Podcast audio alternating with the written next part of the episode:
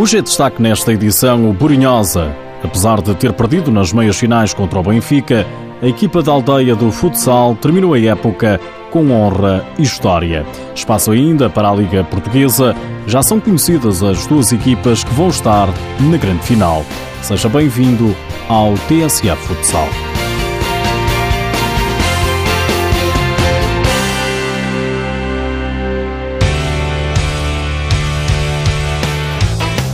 É de uma aldeia de Alcobaça, distrito de Leiria. Ainda há dois anos lutava para subir ao principal escalão do futsal português. Esta época lutou pelo título, um feito invejável fora do alcance de qualquer equipa. Porinhosa, conhecido como a equipa da aldeia do futsal, foi até às meias finais do campeonato caindo apenas aos pés do Benfica este fim de semana. A vida tem-nos dito e o desporto tem-nos dito que, que não há impossíveis. Nada é impossível para a equipa de uma aldeia com apenas 500 habitantes. Há dois anos, quando subiu à primeira divisão, o TSA Futsal deu-lhe a conhecer ao pormenor o Borinhosa. Desta vez o clube não passou ao lado também da TV Record. Quito Ferreira, treinador da equipa, recorda na estação brasileira o dia em que subiu à primeira divisão. Foi um dia marcante para todos nós. Esse dia está. basta falar dele. Eh, o cheiro do próprio dia está claramente entranhado. Eh, as imagens desse dia está claramente à nossa frente. A equipa fez crescer a aldeia, não em número de habitantes, porque só tem 500. Para nós da Brunhosa é um orgulho. Para algumas populações vizinhas é um desastre. Nino é o mais experiente dos jogadores do Burinhosa. Com 41 anos, melhor marcador da equipa, recorda o que todos os jogadores fazem depois de um dia de trabalho: regressar à aldeia para treinar. Acaba por ser cansativo por, uh, por várias razões, além de, de ser um bocadinho longe. É no final da jornada de trabalho e então a gente já já no final da tarde já está um bocado cansado e depois ter que conduzir, e, então se torna um bocadinho cansativo. A nossa equipa de trabalho, ninguém é daqui. Todos uh, têm que fazer duas viagens diárias e então decidimos já, já há uns tempos dar um dia mais de família aos jogadores, retirar-lhe duas viagens e, e, passar isso para, para quantidade, neste caso, em termos de tempo. Quito Ferreira lembra que ninguém é profissional no clube para obter o sucesso, nada é dado, muito menos fácil. Foi assim a própria vida do treinador. Estamos a falar de duas crianças, uma com 9 anos e outra com 11, que teve que se entregar ao trabalho e dormir eh, onde não chegasse a chuva, o frio eh, e que qualquer plástico, qualquer cartão eh, debaixo de um, de um vãozinho de escadas servia para nós passarmos uma noite para no dia seguir ir à procura de, da sobrevivência. Tito Ferreira trabalhou numa carpintaria, já foi padeiro à noite, corria a pé 15 km para ir trabalhar. Acabou por ser a, a própria vida uh, do mais duro que tem e, e, o desporto em si que teve um trajeto uh, natural que me transformou naquilo que sou hoje.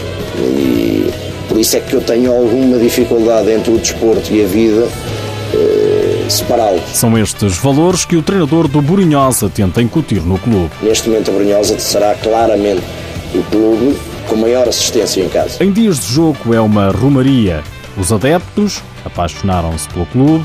Cresceu tanto que esta época ficou em terceiro lugar na fase regular do campeonato. À frente apenas ficou o Sporting e o Benfica e atingiu as meias finais.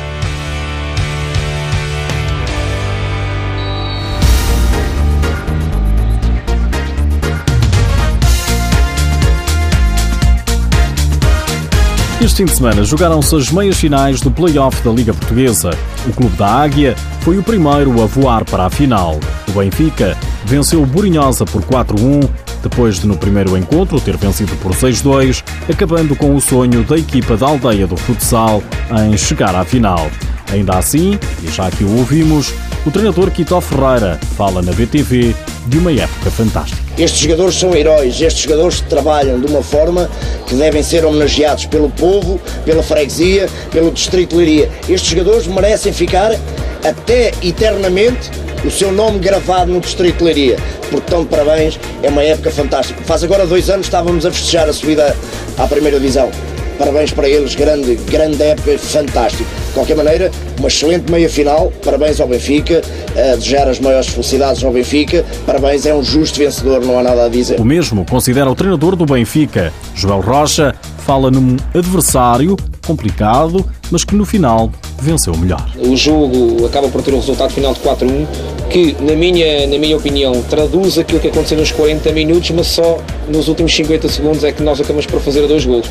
Mas parece-me que numa primeira parte mais esclarecida, mais organizada, melhor pensada da nossa parte, numa segunda parte onde durante 3, 4, 5 minutos nos deixámos contagiar em demasia pela, pela, pela emoção que atrapalhou a razão tivemos momentos em que não fomos lúcidos, não pensámos a quatro, depois tornámos a serenar, tornámos a, a equilibrar, tornámos a pensar melhor o nosso jogo, criámos várias situações de finalização, hoje um bocadinho menos inspirados nessas situações de finalização, mas uma vitória que, que permeia a melhor equipa no conjunto dos dois jogos nesta eliminatória e com todo o mérito o Benfica alcança a final. O Benfica está na final e vai defrontar o Sporting. Os Leões entraram na eliminatória a perder frente ao Braga, mas este fim de semana viraram o rumo dos acontecimentos com vitória no sábado e ontem. Também nas meias finais do Campeonato Nacional Sub-20 houve novo derby da capital. Sporting e Benfica mediram forças e foi o Leão quem se ficou a rir. Venceu a Águia por 5-2, depois de já ter vencido no Estádio da Luz por 4-3, está apurado o Sporting para a final. No mercado dos graúdos, ficou a saber-se nas últimas horas que o Sporting deve dispensar Fábio Lima. Segundo o jornal Record, os Leões não vão renovar com o ala internacional português de 27 anos, que está em final do contrato. Quem se está a reforçar, e muito, é a Quinta dos Lombos. Já são conhecidas mais três caras novas. Bó, como jovem jogador de 25 anos, representou o Olho Marinho nas últimas duas épocas, e os júniores internacionais, o Sub-21, Beto e Fábio. Por hoje é tudo, já sabe que o TSF Futsal está disponível em podcast, mas antes de me ir embora deixo-lhe um treino de guarda-redes. O Futsal Mais vai realizar uma formação para jovens candidatos a defender balizas. Luís Miguel e Nuno Silva são alguns dos prelatores de um projeto que usou. Primeiro de tudo, queríamos agradecer à Futsal Mais por este convite para nós participarmos neste evento de enaltecer uh, eventos como estes para, para o desenvolvimento do futsal e da nossa área específica, neste caso o treino guarda-redes. Gostávamos também de vos convidar para comparecer dia 10 de julho no Porto, a ter uma nova iniciativa Futsal Mais na área do guarda-redes. Queríamos aproveitar também este tempo de antena que nos dão para convidar toda a gente para comparecer à nossa escola, guarda-redes. Estamos lá para auxiliar no treino dos jovens guarda-redes e mesmo para trocar ideias com possíveis treinadores. A formação, o treino de guarda-redes é no próximo dia 10 de junho no pavilhão multiusos de Retorta, em Valongo, no Porto.